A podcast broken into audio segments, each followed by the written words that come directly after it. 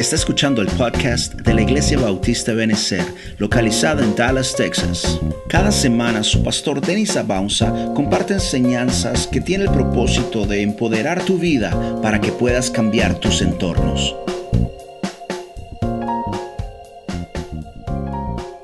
Me alegro con la alabanza de los creyentes y me gozo en la presencia de Dios llegando a bendecirle.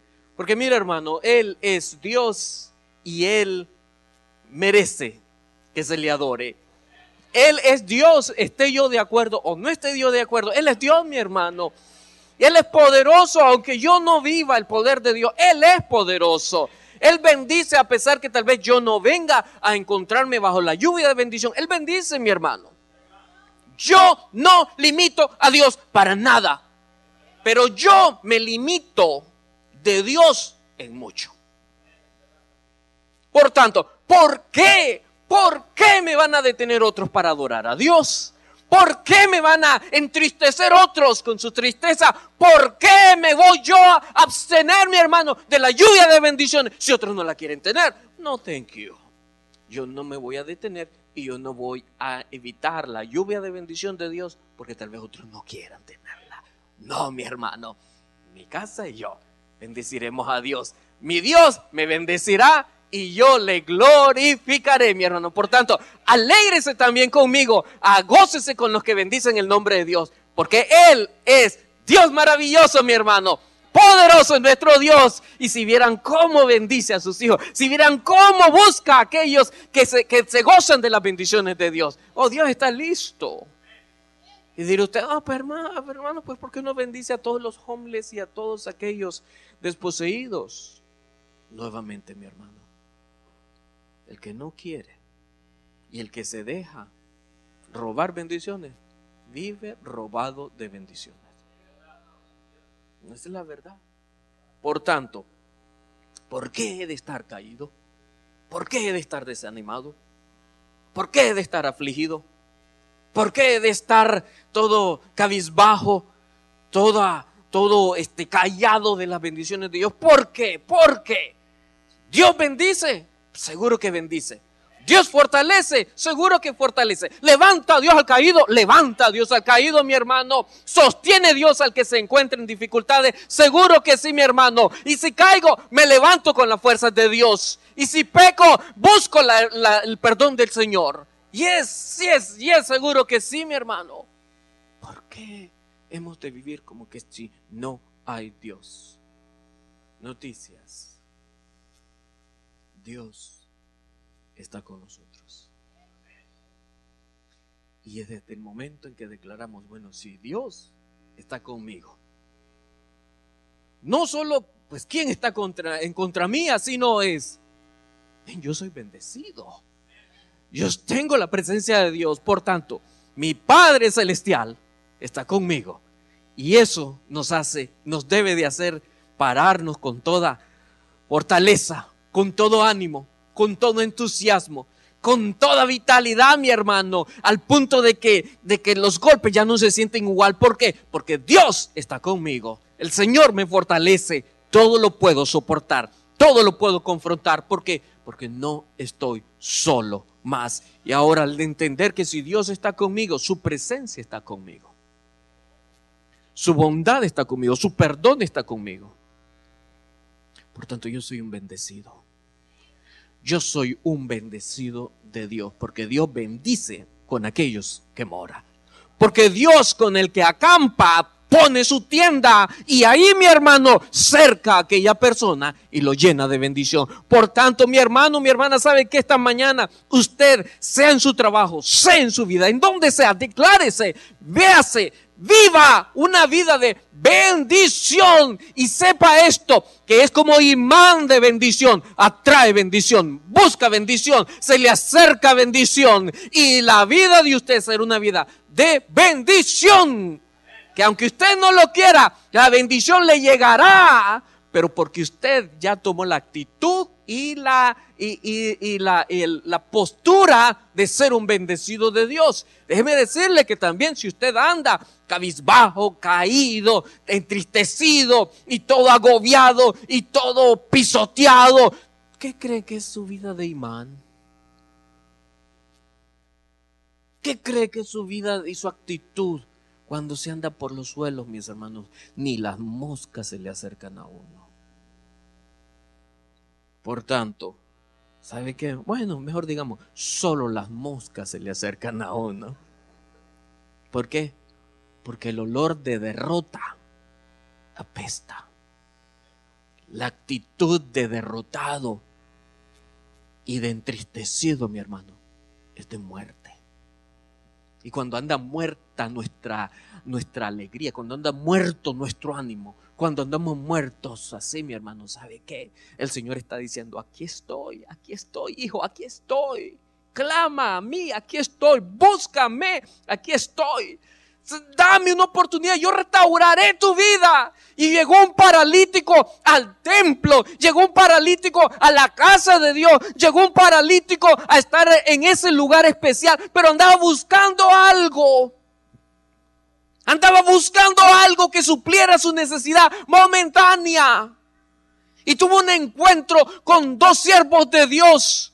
Y aquellos lo miraron y le dijeron, no, no te vamos a dar esto que busca, no tenemos estos que busca, pero tenemos algo mejor todavía. Y le dijeron, en el nombre de Jesús de Nazaret, levántate de la condición en que estás, levántate de esa situación y anda. Y comenzó aquel hombre parándose y entró al lugar de adoración y de alabanza. ¿Y cómo cree que entró ahora? ¿Con qué actitud cree que entró ahora? ¿Con qué motivación cree que entró ahora? ¿Con qué actitud espiritual creen que entró ahora? Saltando y alabando y glorificando el nombre de Dios. ¿Dónde estaba ese paralítico? Estaba allá adentro bendiciendo el nombre de Dios. Ahora tenía una actitud de poderoso. Pero había llegado con una actitud de pobre, derrotado. Oh hermano, y sabe que el poder de Dios lo levantó. ¿Por qué a Él? ¿Por qué a Él? Usted está aquí esta mañana como un hijo, como un siervo, como un creyente de Dios. Cree en Dios y deje que Él se manifieste en su vida. Y usted busque, ponga la actitud apropiada. Mira, a este punto ya pudiera ser invitación para oración. Pero pues, ¿qué hago con todas estas hojas? Más vale que las lea. Más vale que haga algo, ¿verdad? Con esto. Hebreos 2, 6. Comencemos el mensaje. Dios con nosotros. Hebreos 2, 6 en adelante. ¿Lo encontró? Ahora véalo en su Biblia y dice así, pero alguien testificó en cierto lugar diciendo, ¿en qué lugar fue? En, sí fue este Salmos 8, ¿verdad? Pero dice así, Hebreos 2, 6. Dice en esta, pero alguien testificó en cierto lugar diciendo, ¿qué es el hombre para que te acuerdes de él? ¿O el hijo del hombre para que le visites? Le hiciste un poco menor que los ángeles. Le coronaste de gloria y de honra y le pusiste sobre las obras de tus manos. Todo lo sujetaste bajo sus pies, porque en cuanto este en cuanto le sujetó todas las cosas, nada dejó que no sea sujeto a él. Padre Santo, Bendiga, Señor, ahora esta palabra al aplicarla en nuestras vidas. Y llévenos, Señor, a un encuentro hermoso esta mañana con usted. Que podamos, Señor, hacer una decisión a no más estar, Señor, entristecidos, derrotados Señor, lamentándonos las situaciones, sino Padre Santo, que sepamos que nadie, nadie, nadie, Señor, nos debe de robar el gozo que usted pone en nuestra vida, que nadie debe de venir a cambiarnos, Señor, nuestro gozo por lamento, sino, Señor Santo, que vengamos a ser personas que vengamos a reconocer que usted, Señor poderoso, creador de los cielos y de la tierra, está con nosotros. Ayúdenos a hacer un compromiso de venir a vivir, Señor, este tipo de vida, Padre, porque usted nos ha bendecido. En el nombre de Cristo Jesús oramos. Amén, Señor Santo. Amén. Fue el salmista David quien llegó a declarar estas palabras y dijo, cuando veo tus cielos, obra de tus dedos, la luna y las estrellas que tú formaste, digo, ¿Qué es el hombre para que tengas de él memoria y el Hijo del hombre para que lo visites? En otras palabras, cuando David comenzó a ver y a entender un poco de la majestuosidad de los cielos, cuando comenzó a ver la creación y darse cuenta del poderoso, la maravillosidad que existe en toda la creación, comenzó a verlo todo y después observa la humanidad y dice, pues si el hombre quién es? Al darse cuenta del poder que existe en los astros entre todo el universo en el cual puede verse algo precioso. Nosotros ahora lo podemos ver en televisión y decir, men, ahí puede existir Dios, ahí puede morar Dios en aquellas eh, eh, nebulosas, en aquellas grandes ah, este, constelaciones, en todo aquello. Dios puede permanecer ahí. ¿Por qué? Porque eso se mira poderoso para que la presencia de Dios esté ahí. Pero de ahí observa al hombre y dice, ¿y el hombre quién es? Si esta hormiga, ¿quién es? Y este insignificante ser humano, ¿quién es? ¿Quién es? ¿Quién es para que Dios esté pensando en él? ¿Cuál es la importancia del hombre que tiene para que Dios no se olvide del hombre? Y todavía para que lo visite, para que su presencia esté con el hombre. Y después declara y dice, no solo quién es este hombre, para que Dios piense en él y lo visite, pero también para que lo honre, para que le dé tal bendición al hombre, que puede el hombre pararse y decir, con todo, que no tengo el poder para cambiar el, el, el mundo, yo soy un bendecido de Dios. Yo sé quién soy delante de Dios. Yo sé quién ha creado Dios. Y Él ha venido a poner su bondad y su poder en uno también. Por tanto, David hace esta pregunta y el salmista, y, ahora en hebreo se hace, se trae este, resuena este mismo, este mismo pasaje y este mismo mensaje diciendo, ¿verdad? Porque viniendo a decir que si los ángeles, los ángeles de Dios llegaron a estar bajo ciertas condiciones, pero ahí hace la pregunta, ¿quién es el hombre? Se testifica quién es el hombre después de ver toda la creación y de ver todo. ¿Quién es el hombre? Pues no sabe qué, mis hermanos. David hizo esa pregunta, ¿quién soy yo? ¿De dónde vine? ¿Y por qué razón soy bendecido por Dios así. Cuando el hombre contesta esto en, manera correcta, ¿sabe qué?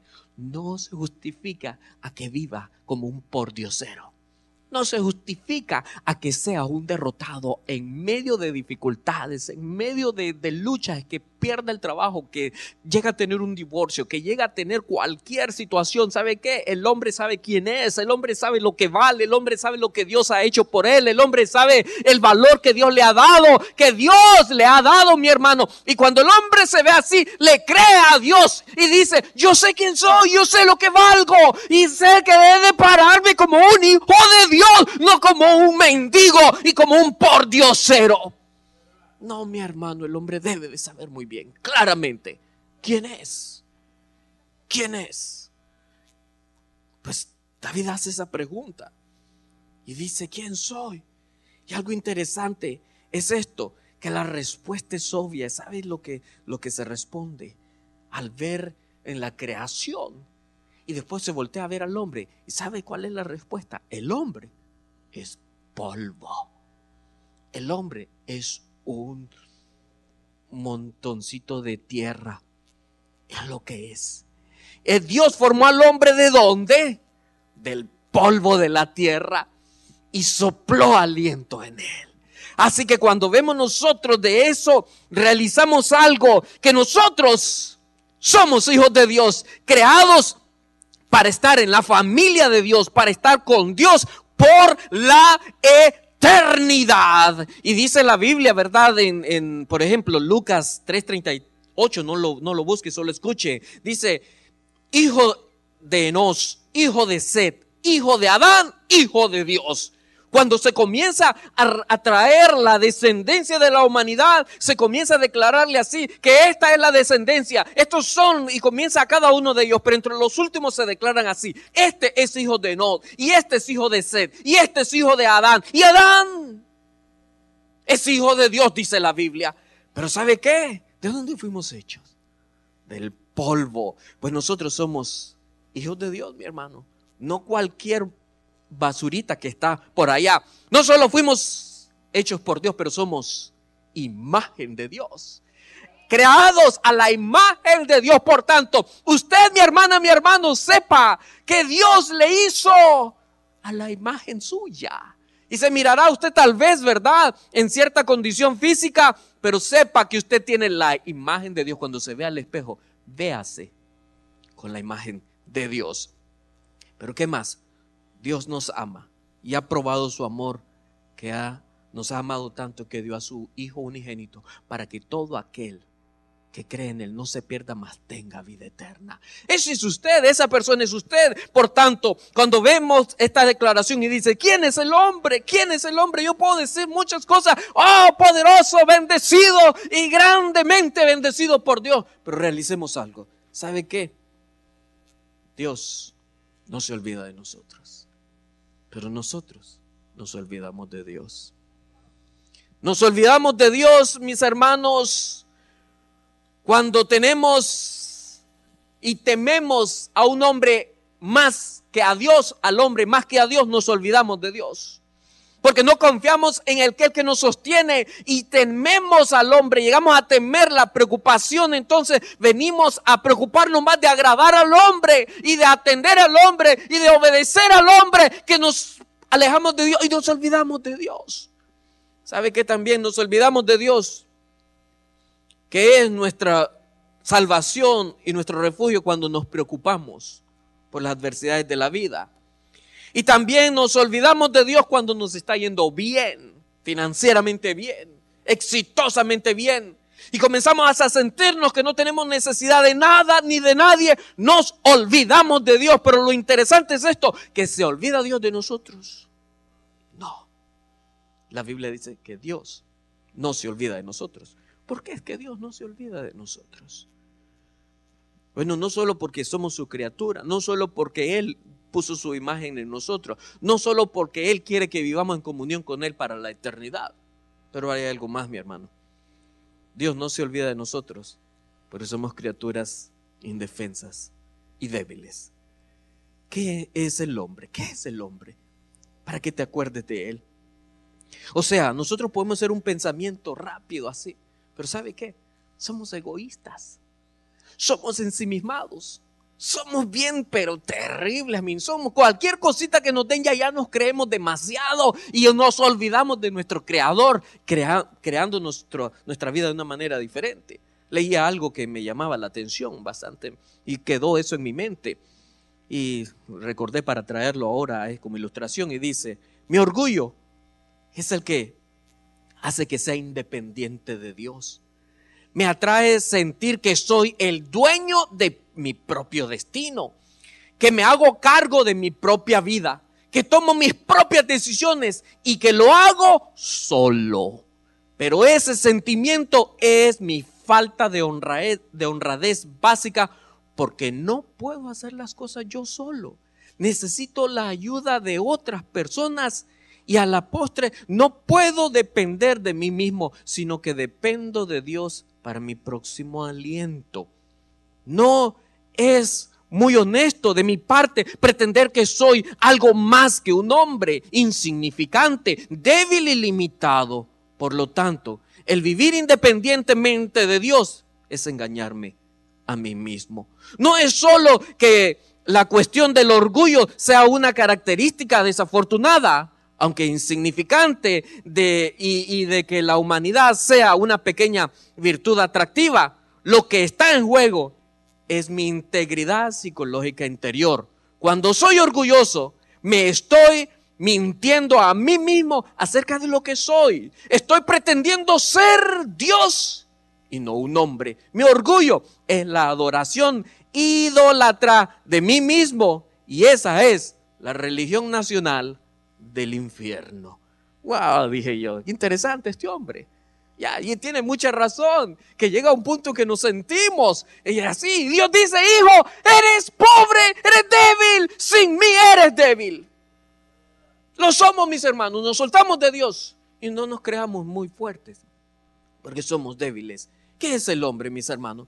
En la humanidad vemos que el hombre comienza desde la historia, vemos que el hombre comenzó llegando a ser una debilidad. El, pecado brotó como debilidad de la humanidad, brotó como el inicio que el hombre come del fruto prohibido. ¿Por qué? Porque fue débil. Por tanto, nuestra debilidad nos damos cuenta que somos destruidos con facilidad. Me encontraba en este, no sé, viernes, que a lo mejor era, sí creo que era viernes Ahí saludé a la hermana María Eugenia en una comida de pastores. No, no, no, de varones, una comida de varones. Entonces fui ahí, estuve. Este Luis Palau iba a traer palabra y muy, muy hermosa palabra, muy bonito todo lo que habló. Pero trajo, trajeron entre el énfasis que estaban teniendo a una señora este, que había tenido una experiencia interesante. Y entonces le dieron la palabra a ella, ella trayendo su Biblia comenzó a hablar y a decir que, que un 26 de noviembre su vida cambió tremendamente. Porque ella, llegando a estar así en la televisión, viendo anuncios y viendo cosas, ella estaba ocupada en aquel día. Y dice que había visto en la televisión, este, eh, en las noticias que decía, murieron dos personas allá en Irak. Y ella lo miró y dijo, hmm". y siguió haciendo las cosas. Cuando llamaron a la puerta de su casa, y dos oficiales estaban ahí para decirle, que su hijo había muerto. Resulta que dice ella que su vida bien puesta y bien organizada fue como un jarrón de vidrio que de repente se cae de las manos y se hace pedazo. ¿Quién puede devolver aquellos pedazos a volver a ser un jarrón nuevamente? Dice que su vida fue destrozada desde este punto de vista, que le ha costado ya en nueve meses que levantarse de la cama para poder dar el primer paso es gran trabajo, decía ella. Pero comienza a hablar que su vida hecha pedazos porque ya vivir la vida en un mundo en el cual su hijo no existe, dice, ya no está, le ha sido una carga inmensa y levantarse de la cama y hacer de su diario vivir le ha sido gran pesar y gran dolor, mi hermano, ¿sabe qué? Somos criaturas que son deshechas con un mal, con una mala noticia, con la muerte de alguien, nos hacemos pedazos, mis hermanos. Somos débiles, somos frágiles. Y nuestras vidas pueden ser destrozadas en un instante con una noticia que nos den. Nuestra vida puede estar por los suelos. ¿Y sabe qué? Dios vio esto y dijo, el hombre es débil. No se puede parar solo. Porque el enemigo puede enviar como Jonás, quitarle a todos sus hijos y quitarle todos sus bienes y el hombre queda por los suelos. Dios, mi hermano, no nos necesita a nosotros. Nosotros necesitamos a Dios. Y gloria porque Él, gloria a Él, porque Dios no se olvida de nosotros. Le damos suficientes razones para que se olvide, pero no se olvida. Aquel muchacho Pete murió, mis hermanos, ya creyendo en Dios y tenía él ya su confianza en Dios, pero aquella madre quedó hecha a pedazos. Jackie Moore quedó hecha a pedazos un 26 de noviembre y solo la presencia de Dios la tomó y la restauró y la levantó y la llegó a fortalecer, mi hermano. ¿Sabe qué? Necesitamos de Dios grandemente. Dice la Biblia en Jeremías 18.1 en adelante, dice palabra de Jehová que vino a Jeremías diciendo, levántate y vete a la casa del alfarero y ahí te haré oír mis palabras y te des y descendí a la casa del alfarero y aquí que él trabajaba sobre la rueda y la vasija de barro que él hacía se echó a perder en su mano y volvió y la hizo otra vasija según le pareció mejor hacerla. Mire, Dios toma nuestros pedazos, toma nuestras vidas y las vuelve a hacer. Y las vuelve a poner juntas.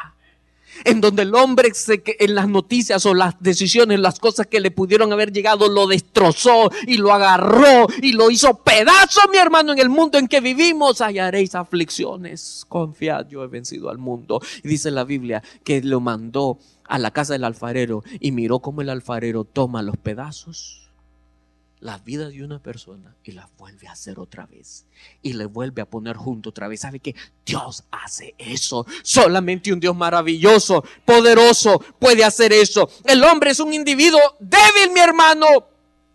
Y Dios tiene memoria de nosotros. Como el Padre se compadece de los hijos, se compadece Jehová de los que le temen, porque Él conoce nuestra condición y se acuerda, dice la Biblia, el Salmo 103 que somos polvo.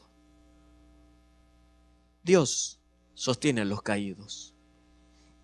Dios nos ayuda. Cuando Víctor Franco, un judío que pasó por, por el, el campo de concentración nazi, él llegó a mencionar algo, la condición de los humanos es terrible. Y declara que la gente que llega, la gente llega a enfriarse emocionalmente. Y él en un libro que escribió declara de cómo el principio de una desgracia se volvía algo cotidiano. En cierta manera la gente se acostumbraba al sufrimiento. Y por ejemplo, cuando moría alguien se sentían mal. Y después de ver que varios y varios y varios de sus amigos estaban muriendo, comenzaron a acostumbrarse a esa situación diciendo, oh, pues ya murió, ya murió y se desasociaron del dolor y comenzaron a hacer sus vidas de una forma cínica y suelta y apartada del dolor. El hombre se defiende de esta manera y se vuelve alguien que ya no puede confrontar y en lugar de pararse y de luchar en contra de aquello, lo acepta como parte normal de su vida. Oh, mi hermano, nosotros somos débiles. Nosotros no sabemos cómo responder a la muerte y al dolor y a la desgracia. Nosotros somos destruidos con facilidad porque somos débiles, finitos y frágiles. ¿Cuántos fragilitos hay aquí? ¿Ah? ¿Cuántas fragilitas hay aquí? Pues sabe qué, mis hermanos, nosotros hasta en la victoria. ¿Sabía usted que alguien que ha pasado por lucha, por lucha, por lucha, sí ha pasado por dificultad y por hambre y por dolor y por gran dificultad, cuando le llega la bendición, no sabe cómo vivirla? ¿Por qué? Porque dice, se me va a acabar pronto. Más vale que reserva, que comen un poquito aquí, que no me goce, que no me alegre, que no haga fiesta, que no celebre, que no me goce. ¿Por qué? Porque se me puede terminar. Ven, qué barbaridad. Con razón vive tanta gente desgraciada en cuanto a la abundancia. ¿Cuántos ricos viven como pobres, mi hermano? Y pobres quieren vivir como ricos, pero también en pura desgracia. Oh hermano, ¿sabe qué? Hemos de venir a saber que Dios, Dios, Dios es el que nos fortalece. Él es el que se acuerda de nosotros. Y Él dice, yo te enseñaré a vivir y te enseñaré a sostenerte. Oh hermano, yo estoy alarmado. Porque en la guerra que está existiendo ahora en Irak es increíble. ¿Sabía usted que 12 personas, perdón, bueno, 12 personas, o más de 12, 120 personas al año se suicidan, se, suicidaron el año pasado de los soldados de Irak, de los de Estados Unidos, 120. Y dos de ellos, o perdón, además de los soldados, dos capellanes se suicidaron. ¿Sabía usted que de cada tres matrimonios de los soldados que regresan, dos se divorcian? ¿Sabía usted que de casi todos, casi todos, un número muy corto, es alarmante porque uno de los, de los este, militares, uno de los mayores de, la, de que estuvo hablándonos el viernes, nos estaba dando esta estadística. ¿Y sabía usted que el del PTSD, el Post Traumatic Stress Disorder, está agarrando a casi todos los soldados que cuando llegan a casa no hayan qué hacer?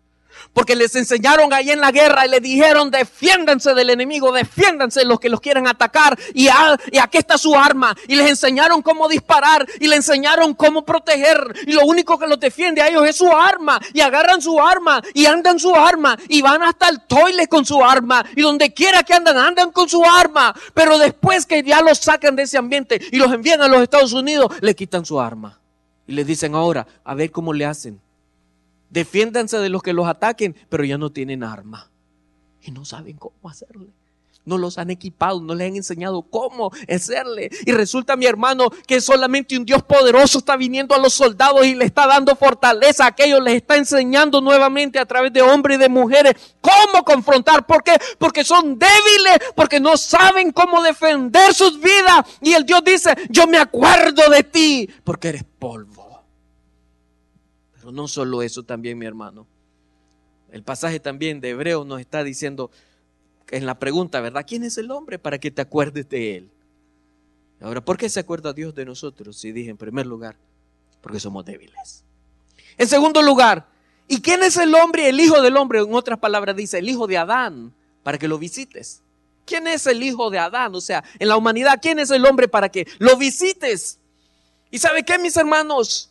Dios nos acompaña, Él está con nosotros y Él dice que eh, a través de su Espíritu Santo Dios nos da la fortaleza. No estamos solos, el Señor Jesucristo dijo, no los voy a dejar huérfanos, sino que os enviaré el Espíritu Santo para que Él les enseñe, para que Él los acompañe, para que Él les, traiga palabra de consolación, para que Él les aconseje, para que Él les ayude. El ayudador es el Espíritu Santo con nosotros. Por tanto, mi hermano, no estamos solos. El Espíritu Santo está dentro de mí. El Espíritu Santo está con nosotros. Por tanto, mi hermano, Él me fortalece, Él me acerca al Padre, Él me une con el Padre. El Espíritu Santo me da el ánimo, el Espíritu Santo me levanta, el Espíritu Santo me unge, el Espíritu Santo me permite gozar la victoria, relacionarme con Dios. Dice el pasaje, aunque ande en valle de sombra de muerte, no temeré peligro alguno porque tú estás a mi lado. Tu vara de pastor me refortalecerá. Y lo que está diciendo el Salmo 23 es esto. Que el Espíritu de Dios está conmigo. Por tanto, no importa que yo ande por dificultad.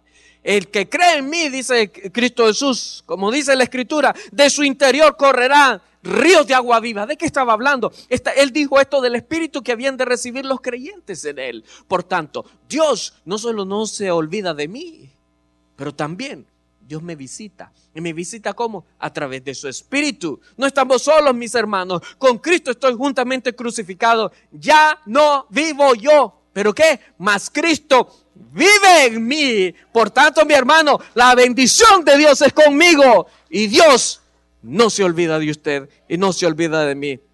Oh, mi hermano, ¿sabe qué? Dios nos acompaña. Dios nos levanta. Es el que nos levanta de la, al diario, el que nos da la fortaleza, el que nos da la esperanza, es el que nos da, el brillo en los ojos, el que es el, el, que nos da ese ánimo. Yo veo las personas a veces, yo los veo, yo veo a las personas y digo, algo le está faltando a mi hermano, mi hermana, algo le está faltando a esta persona. ¿Y sabe qué es? Es el gozo del Señor, es la, la bendición del Señor, que si tal vez la persona le pusieron en dificultad, pasó por la revisión del IRS o vino a estar corrido del trabajo, perdió todo, le quitaron el carro, le quitaron todo lo que poseía. ¿Sabe qué, mi hermano? La vida no estaba en estas cosas. Hay algo que me es más poderoso que sencillamente las posesiones del, del mundo. El Señor es mi todo y el Señor está conmigo. Y cuando yo veo personas, algo le está faltando, algo le está faltando, el gozo le está faltando. ¿Por qué camina medio arrastrando los pies? ¿Por qué anda medio así? No hay alabanza, no hay celebración, no hay ánimo, no hay testimonio de gozo, de gratitud, de celebración, de vida. ¿Por qué está faltando eso? El Espíritu está accesible a todos. ¿Sabe qué? En realidad, que a veces caminamos como que Dios no existe como que Dios no nos acompaña. Nos sentimos solos y abandonados. Y eso es ofender a Dios porque Él no nos abandona y no nos deja solos, mis hermanos. Quisiera llevar a este punto. Dios no solo no se olvida de nosotros, no solo Dios nos acompaña, pero hay algo más, mis hermanos. Dios nos ha forrado de bendición, nos ha cubierto de bendiciones. El hombre, mis hermanos, no, no, no se para con la autoridad de Dios porque no quiere. El hombre no viene a denunciar el mal porque no quiere. El hombre no viene a llamar a las bendiciones porque no quiere. El hombre no quiere vivir sencillamente bajo esto porque cuesta fe, mi hermano, porque cuesta algo. Y el hombre a veces no quiere pagar el precio porque cuando llamamos a las vigilias de oración, cuando llamamos a las reuniones de oración, cuando llamamos a doblar rodillas, ¿cuánto doblan rodillas? ¿Cuántos asisten a estas actividades? No muchos. ¿Por qué? Porque no queremos pagar un precio, mi hermano. Nos gusta mejor estar bajo condiciones lamentables, porque tal vez yo manejo esas condiciones creo que yo las manejo bajo mi fuerza y no lo quiero soltar. Y sabe que es necesario que ya vengamos a ser cubiertos de la bendición, a tener esa unción del Espíritu Santo y soltar nuestra situación y venir a decir no más, no más en esta condición este, de calamidad, no más bajo esto, no más bajo tristeza, no más bajo lo otro. Y venir mis hermanos a liberarnos en el Señor y decir, si yo estuve en ciertas condiciones, no más en eso y venir a ser librado para la bendición de Dios. ¿Sabe que yo he escuchado de personas que con un mes en la cárcel, con un mes, salen traumatizados y afectados para muchos, para el resto de su vida? ¿Por qué? ¿Por qué razón? Dios, está, Dios también está ahí en la cárcel, Dios también está ahí. José cuando salió de ahí, ¿sabe qué? De José se olvidó toda la gente, de José se olvidaron todos aquellos, de José hasta la familia se olvidó. Y cuando salió de ahí, no salió un trístico todo allí, psicológicamente afectado, un, un, un, criminal ahí, un maloso. No, mi hermano, ¿sabe qué? Salió un victorioso de ahí. El Señor estaba con él y él sabía quién estaba con él y él sabía quién era. Y salió de ahí y salió a reinar, mi hermano. Salió con poder, hermano, porque él sabía quién era y él se conocía que era un bendecido de Dios, no un olvidado de Dios. Es necesario que vengamos y, llamemos a la bendición y llamemos a la presencia de Dios, porque ya Dios nos ha bendecido. ¿Qué dice el pasaje de Hebreos? ¿Qué dice el pasaje? Le hiciste poco menor que a los ángeles. Le coronaste de gloria, de honra, y le pusiste sobre las obras de tus manos. Todo lo sujetaste bajo sus pies. Todo lo sujetaste bajo sus pies. ¿Lo ve usted ese pasaje? Ahora es interesante que usted lo lea en esta manera. Y dice, me hiciste poco menor que a los ángeles, me coronaste de gloria, me coronaste de honra, me pusiste sobre todas las cosas de tus manos y todo lo sujetaste bajo mis pies. ¿Cree usted esto? No, no lo creen ustedes esto. Bueno, le hice una pregunta, ¿cree usted esto? All right. Pues ¿sabe qué? Depende de usted. Si usted quiere seguir viviendo en el mismo charco. Depende de usted si quiere venir, seguir viviendo en la misma condición. Depende de usted si quiere todavía revolcarse en donde se revuelca.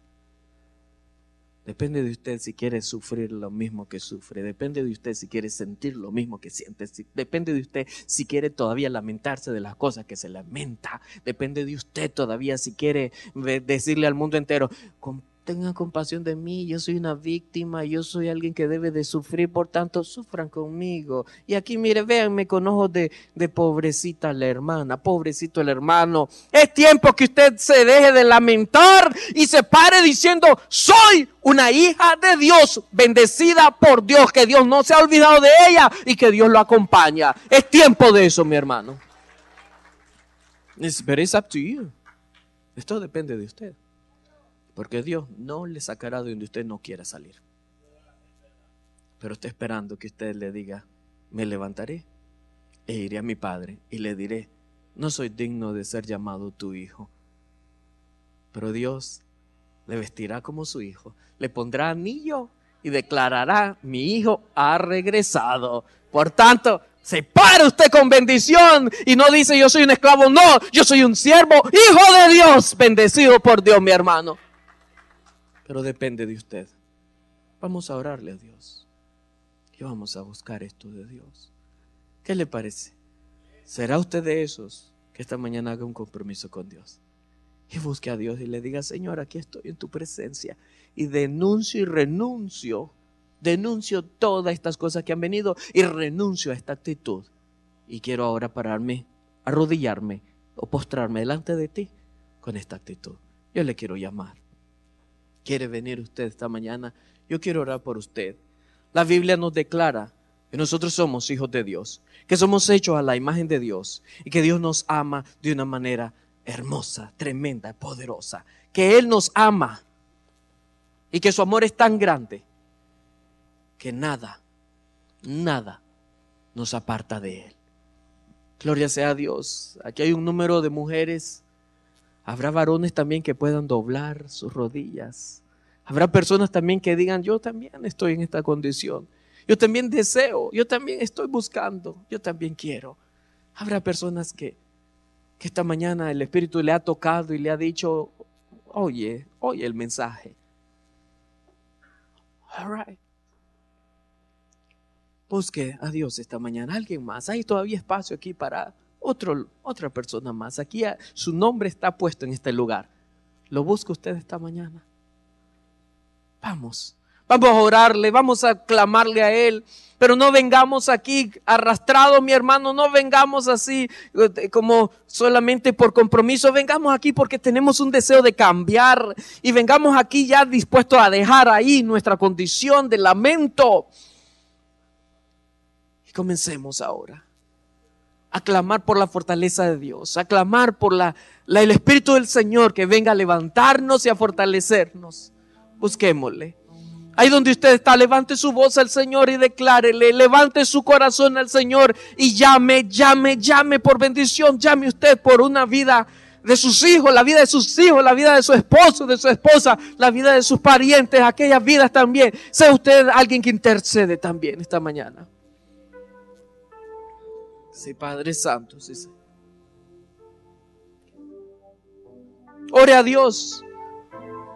Mientras el canto se presenta, yo quiero orar por ustedes. Dejen que la música lleve en este canto. Y usted ore a Dios. Padre Santo, Señor eterno, le suplico por los que están aquí, Padre Santo. Que esta mañana, Señor Santo, vengamos a tener la actitud, Señor Santo, que cambiará el resto de nuestra vida. Porque su presencia con nosotros, Señor, nos trae la fortaleza. Señor, ¿a quién iremos si solo usted tiene palabra de vida eterna? ¿A quién tengo yo en los cielos? Sino a usted, Padre Santo. Y fuera de usted, Señor, nada deseo en esta tierra. Sí, Padre Santo, bendiga a mis hermanos, mis hermanas de rodilla. Bendiga, Padre Santo, para que este grupo, Padre Eterno, sea un grupo de fortaleza, un grupo de conquista, un grupo sólido, un grupo fuerte, un grupo que confronta todo y con fortaleza del Señor pueden salir adelante. Sí, Padre Santo, bendiga a mis hermanas esta mañana, bendiga a mis hermanos, Señor. Y que así, Señor, seamos restaurados, bendecidos en medio de este mundo incierto. Podamos ser así, Padre Santo, llamados sus siervos, sus hijos. Gracias, Padre Santo, gracias.